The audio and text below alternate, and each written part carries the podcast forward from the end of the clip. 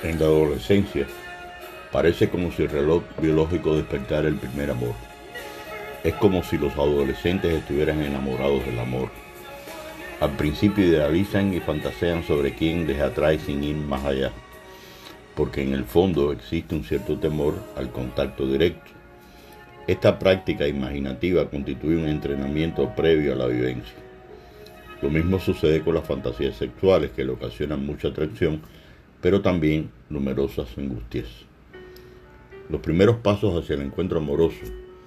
Ellas desean ser admiradas y ellos ser héroes, todos poderosos y galantes. Los adolescentes viven amores platónicos con profesores, artistas, ídolos de la canción y del cine, así como videos en YouTube, por ejemplo.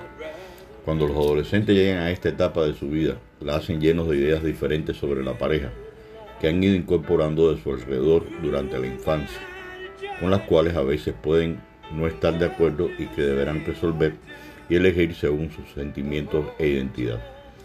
Los primeros contactos se inician cuando chicos y chicas salen en grupo, establecen relaciones superficiales y de coqueteo, quieren impresionarse mutuamente.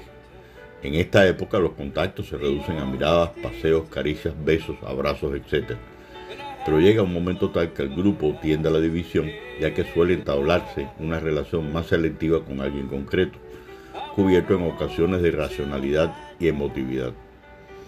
El grupo deja de ser el centro y la pareja se convierte en el foco de la atención. Todo se proyecta hacia él o ella. Nada importa si no es compartido con el otro. Lo demás pasa a un segundo plano. Lo que antes se veía horrible en otras personas ahora resulta magnífico en su compañero o compañera.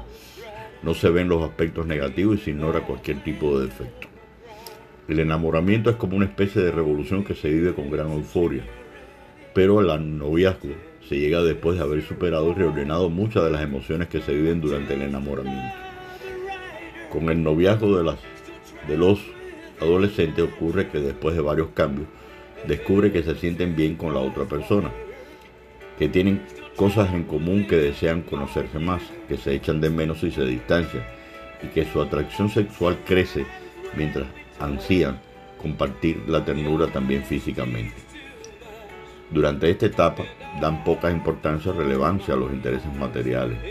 Este aspecto revela la autenticidad de vínculos más allá de las imposiciones externas de tipo religioso, social o moral.